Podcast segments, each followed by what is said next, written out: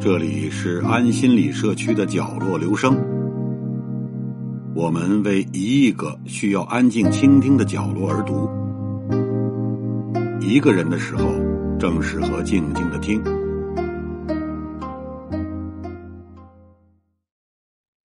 一九一零年十一月二十八号凌晨五点，在俄罗斯一个叫别昂纳的小火车站上，寒风凛冽，站台上站了两个人。一个是八十多岁、长满了白胡子、垂垂老矣的老人，另一个是五十多岁，看上去像一个私人医生。这二人站在那里干什么？他们在等火车，这很正常。但是火车迟迟不来，这两人要去哪里？很怪，他们并不知道。后来说，也许是要去莫斯科，也许是要去圣彼得堡。或者，也许他们哪个地方都不一定去。然后，这个老人跟着他的私人医生，带着简单的行李箱，上了终于等到的火车。火车开动后，老人很快就病了。他的私人医生没有办法，只好改变所有的旅行计划，在到达下一个火车站后下了车。在俄罗斯，深秋季节是非常寒冷的，什么也没有。当时的俄罗斯火车站空无一物，到了谁的家呢？是那个小火车站站长的家。然后，这个私人医生扶着这个颤颤巍巍的老人进了那个火车站站长的家。这个小火车站站长看到来了个客人，倒不奇怪，但看到这个老人的面孔，他像被雷电击中一样傻了，说：“我这是做梦吗？为什么伟大的托尔斯泰到了我家里？”这个老人就是托尔斯泰。那么现在说起来，大家很清楚，托尔斯泰在他去世前的七天，突然有些非常奇怪的行为，他离家出走了。他离家出走和普通儿童不同啊，他还有私人医生，这是他出走的待遇。后来关于托尔斯泰的生平也好，研究俄罗斯文学等，关于他的出走。有种种的材料和佐证要说，有一种最有价值的，当然是来自他的太太。他太太叫索菲亚，索菲亚是一个著名的女人。本来她是托尔斯泰的女人，就已经名垂青史。但是他让晚年的托尔斯泰离家出走，他更加名垂青史。那么，据索菲亚的说法，他说他和晚年的托尔斯泰相处不好，其中有个重要的原因。是有一个第三者，这第三者不是女人，大家不要往歪处想，这是一个朋友。托尔斯泰把他看成像天使一样的人物，但他的家人却把他看成魔鬼或者是一个骗子。那么，真正事情的起因是托尔斯泰晚年的日记。当时，托尔斯泰意识到他晚年来日不长，他处理他的文稿时，也是做了个非常奇怪的举动。他把他的文稿给了那位朋友，而没有给他自己的家人。据说这是一个导火索。据托尔斯泰太太的回忆，晚年的托尔斯泰和中年青年的托尔斯泰完全不同。他的一个判断使他淘气，变得顽劣，而且是种孩子式的背叛。那么从某种意义上来说，很奇怪的是，托尔斯泰的这一次出走是淘气的出走。这次出走酿成了非常非常严重的后果。七天之后，他就死在了那个非常小的火车站，死在了那一次旅途中。大家一定很奇怪，为什么今天要说这个故事？它和我们今天说的有什么关系？我觉得是有关系的。我们今天要说的，恐怕就是被这个故事所掩盖的事实。我们可以把托尔斯泰这次出走。看成一次迟来的出走，他不是去寻找死亡，在他生命的尽头，他对世界依然是好奇的。也许即使没有妻子和那位骗子朋友的阴影，没有多少世俗的愤怒和烦恼，有的是一颗探索世界的好奇心。今天，先借引入托尔斯泰的故事，其实这是一个非常极端的例子，一个作家之死，来探讨今天的题目。其实所谓的追忆逝水年华，要从一个作家的好奇心开始，看伴随我们一生的好奇心如何延续我们的童年生活，让童年永恒，也让文学永恒。要说我们没有人记得人的一生中第一次打量世界的目光。为什么这么说呢？根据权威的医学观察，我们有很多对于人与世界的认识，关于眼睛反射这个世界的常识，很多都是错误的。也许在文学中泛泛可及。当我人生中第一次睁开眼睛的时候，我看见了母亲，她亲切的面孔。非常权威的知识告诉我们，每个婴儿当他真的离开母亲的子宫时。当他被抱出来时，他睁开眼睛，他什么也看不见。为什么？他不是个盲人，是因为他没有光感。一个孩子刚睁开眼睛的时候，你看他眼睛模模糊糊的，他没有光感，他什么也看不见。他看世界所有的东西都是模模糊糊的。然后随着他自然的眼睛对光的适应与调节，他渐渐的能够看到所谓的这个婴儿世界。所以，从这个意义上来说，不管什么人，对这个世界的第一记忆注定是要丢失的。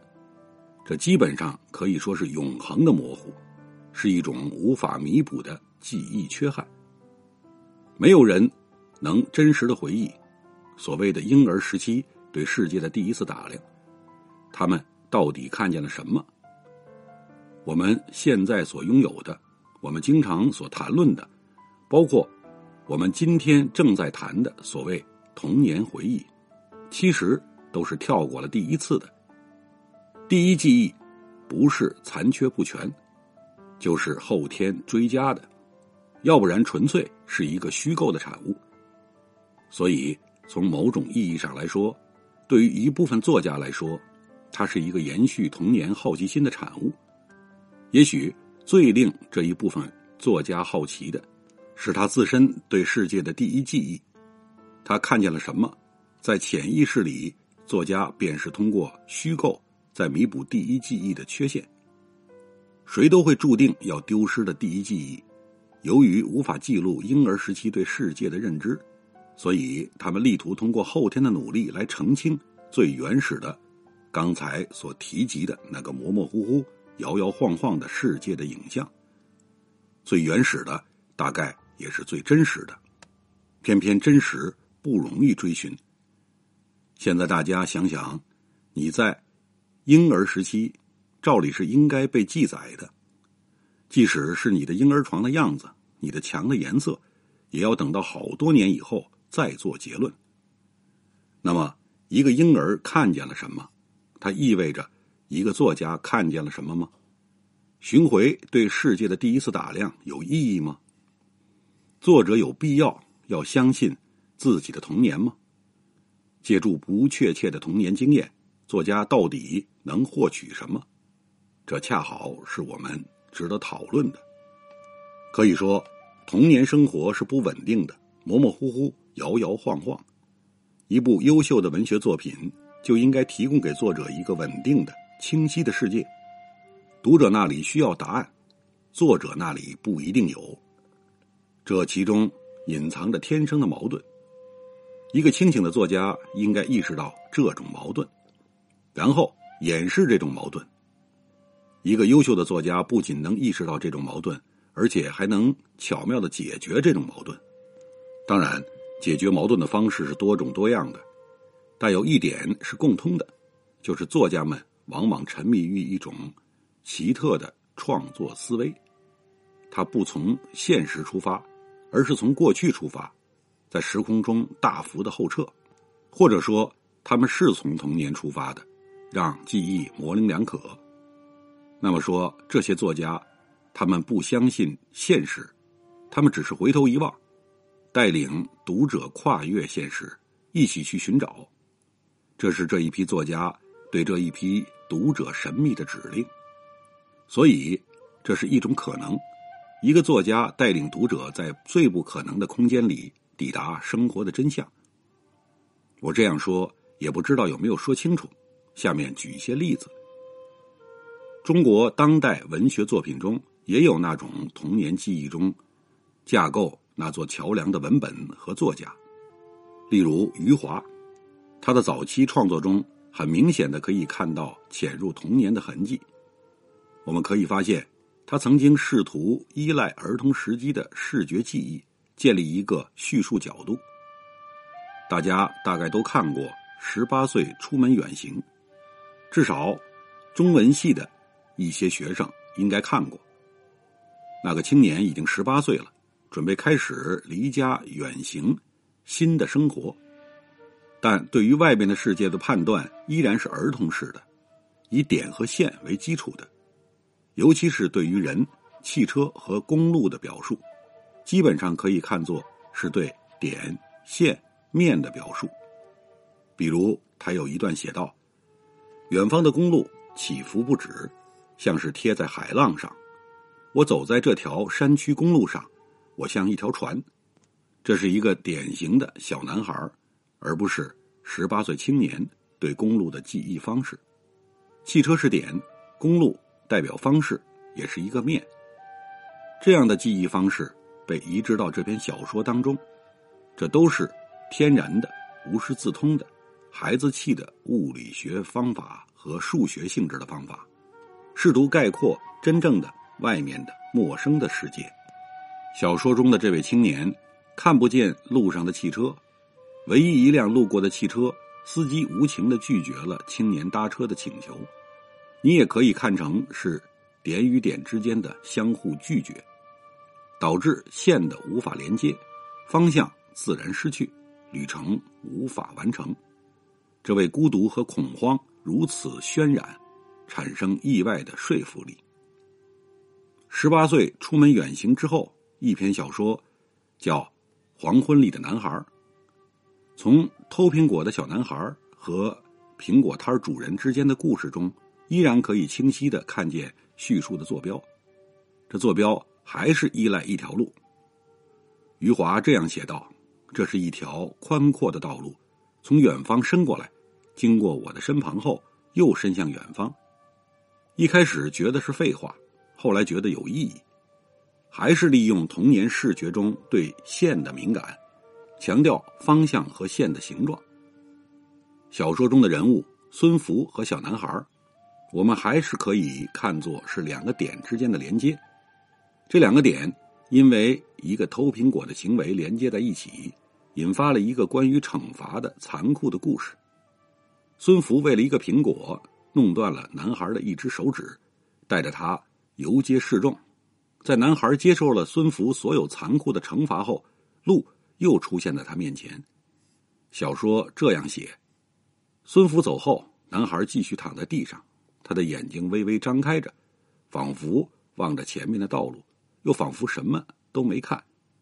男孩一动不动的躺了一会儿，又慢慢的爬起来，靠着一棵树站了一会儿，然后慢慢的走向那条路，向西而去。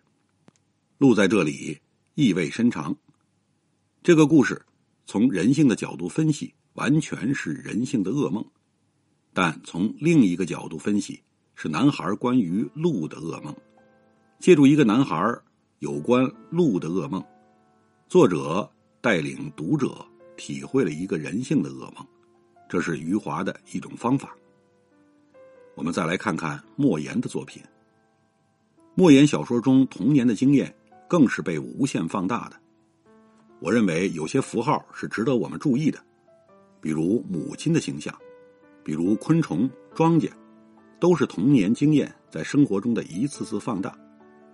首先放大的是童年视觉刺激，他给莫言带来了热情。母亲的形象是通过儿子的目光塑造的，换个角度说，是通过儿童的目光塑造的，所以带有一个自然的仰视角度。因为这个角度，母亲们都是丰乳巨臀，首先从身体上被放大，然后。这些农村母亲的情感世界也随之被放大，被放大的情感世界，无论多么原始、多么热烈，都显示出合理性。而莫言小说中还有一个人畜世界，这个世界里人与牲畜、庄稼、昆虫互相依赖。那不仅是融入社会的基本写照，更是来自朴素和原始的视觉记忆。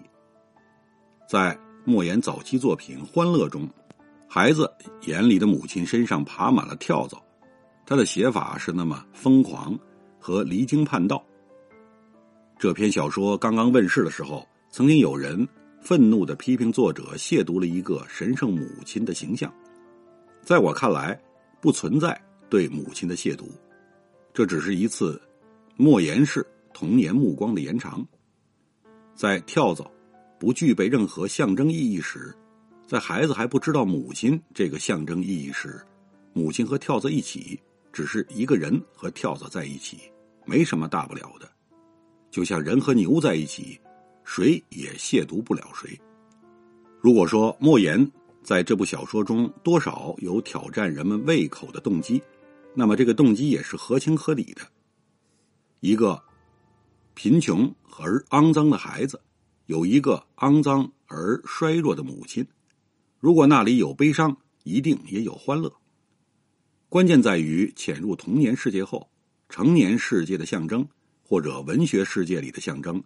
脆弱的像肥皂泡，而母亲一旦得到了最原始的还原，跳蚤一旦得到了公平的待遇，奔涌而来的是个生机勃勃的世界，莫言的世界。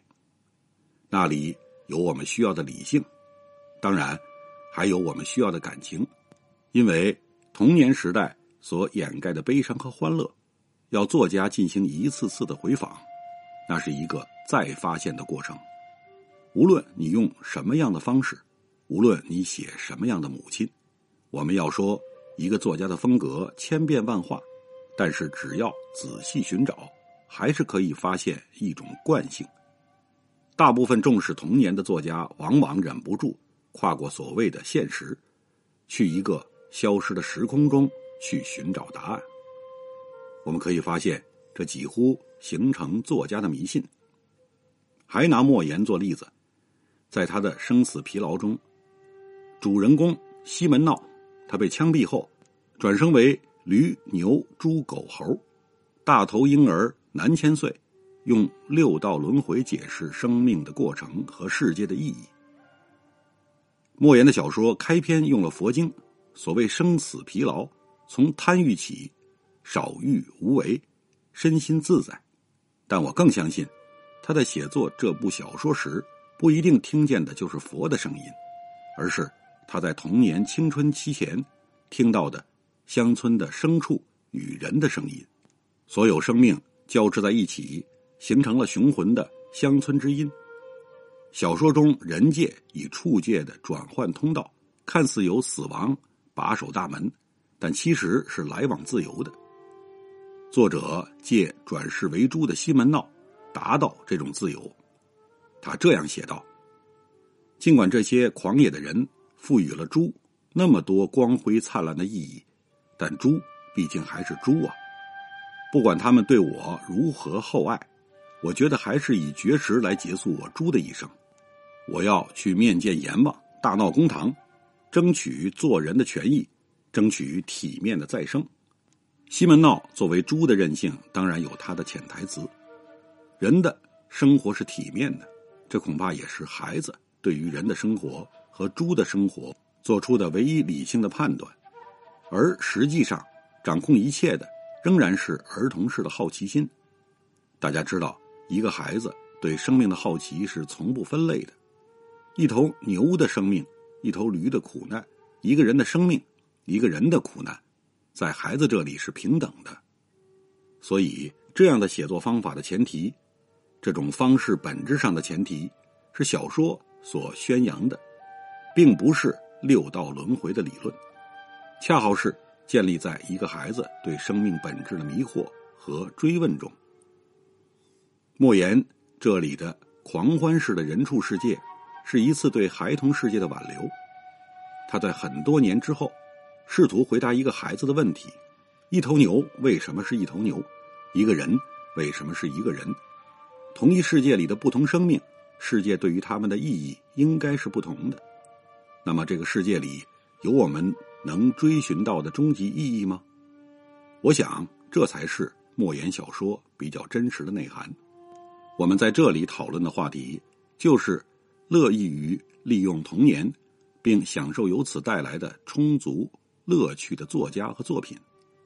有一段时间，我偶然看到余华在博客上回答一位读者问题时，说到童年。他说：“我们都被童年生活所掌控，童年决定了我们生活的方向。”我想补充的是，信任童年是一种人生态度，也可以是一种。创作态度，我想说，童年生活通过文学这个管道，其实一直在我们身上延续，甚至成长。但是它的意味远远超过“童年”这两个字。我们来想想我们的生活，一个人的一生中要迎来多少黑夜？对于成年人来说，黑夜意味着时间和光线的变化，黑暗中没有一丝。行窃小偷的身影，黑暗仅仅是黑暗而已。但是对一个孩子来说，黑暗是一种奇特的、可怕的事物。由于不依靠知识和经验，他们依靠最原始、最活跃的感官去认识黑暗。于是，黑暗对于孩子们来说，成为神秘和恐惧的来源。这是事物被遮掩和覆盖后带来的恐惧。也是成年人那个世界最最容易被忽略的东西。所以，对黑暗最好的描述，一定是孩子的描述，而不是成年人的描述。同样的，一个人一生当中也要迎来无数个日出。这个世界所谓的太阳，天天是新的。新的一天的太阳，在孩子那里也是不存在的。孩子们送走的是黑暗的困境。迎来的是日出的困境。太阳可以毫不留情的照耀着他夜里撒尿的尿床的痕迹。太阳一出来，意味着他要去上他不喜欢上的幼儿园，不喜欢上的小学，甚至中学。今天的太阳出来了，提醒他昨天的作业还没有完成。因此，当被遮蔽、被覆盖的清晰起来后，对于孩子来说，依然充满着危机。新的一天，如果预示着未来的话，那个未来是好是坏，孩子们从来没有把握，因为只有天真，没有浪漫，所以太阳对他们来说没什么寓意。太阳对他们来说，意味着光的权利，这权利给孩子带来的，在某种程度上是焦虑和迷茫。所以，即使是对待日出日落和黑暗。这么一件事情来说，我们可以发现孩子的敏锐。当你试图让时光倒流，借助这样一个倒流，重塑所谓一个儿童的目光的时候，你可以寻找到一种文学的、真实的敏锐，甚至是一种，我认为是一种哲学的敏锐。我们今天的话题是从托尔斯泰开始的，为了首尾呼应。也应该还从托尔斯泰结束。托尔斯泰说过一句非常有名的话，我特别喜欢，多次引用。这句话就是：所谓的一个作家写来写去，最终都要回到童年。当然，我刚才所说的他的生命，其实也是幼年时期的心灵出走，也是一次回到童年，回到过去时光。